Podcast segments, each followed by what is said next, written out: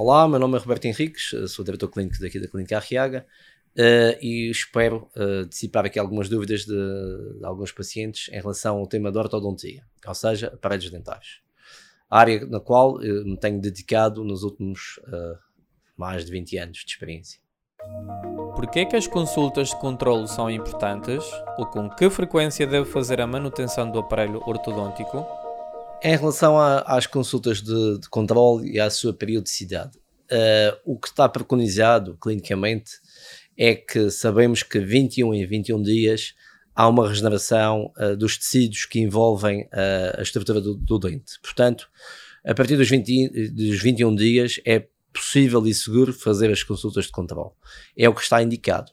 Não quer dizer que uh, um mês ou outro a gente não dê um tempo mais uh, longo uh, e mais espaçado entre consultas. Depende do tipo de tratamento que a gente estiver a fazer e depende mais ainda do tipo de aparelho que a pessoa esteja a usar. Ok? hoje em dia há várias uh, soluções no mercado, umas mais rápidas, outras mais, mais, mais devagar, também tem a ver com o preço, como é óbvio, umas mais caras, outras mais, mais, mais económicas. Uh, ambas uh, chegam ao mesmo resultado, na maior parte dos, dos casos, mas uh, uh, é essencial saber que num aparelho de, convencional uh, de 3 em 3 semanas ou de 4 em 4 semanas é o que é habitual. Pode ser alargado esse período até 6 ou 8 semanas se estivermos a falar de aparelhos com sistemas mais avançados. Tenho dentes tortos e quero colocar aparelho.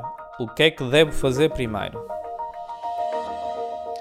Ok, é muito importante o, o estudo e o diagnóstico do caso feito uh, uh, atempadamente e, e, e, na altura certa, a quando do, do, início do processo do, do, do, tratamento ortodôntico. É quase tão importante um bom diagnóstico do como o tratamento em si. Porquê? é como nós definimos o nosso trajeto daqui até o aeroporto. Nós sabemos que para chegarmos lá vamos ter que passar na via rápida nas, nas várias localidades e o fundo, e, no, e até chegarmos a Santa Cruz ao aeroporto. E no fundo, um tratamento ortodôntico e um estudo visa exatamente isso, é definir o trajeto que vai ser percorrido durante o, o início do tratamento até o final, sabendo que vamos passar por ponto A, B, C e D, Entenda-se que o ponto A é um tipo de aparelhos, o ponto B é um tipo de sistema que pode usar elásticos, pode usar uh, outras ferramentas que nós temos uh, ao nosso dispor. Uh, há vários tipos de sistemas, como já vos falei, de aparelhos que uh, estão disponíveis para tratar determinado tipo de, de má posição dentária, uh, e isso é tudo definido na altura do diagnóstico. Fazendo uma ressalva de que, durante o tratamento, pode haver reajustes. É como uma construção de uma casa.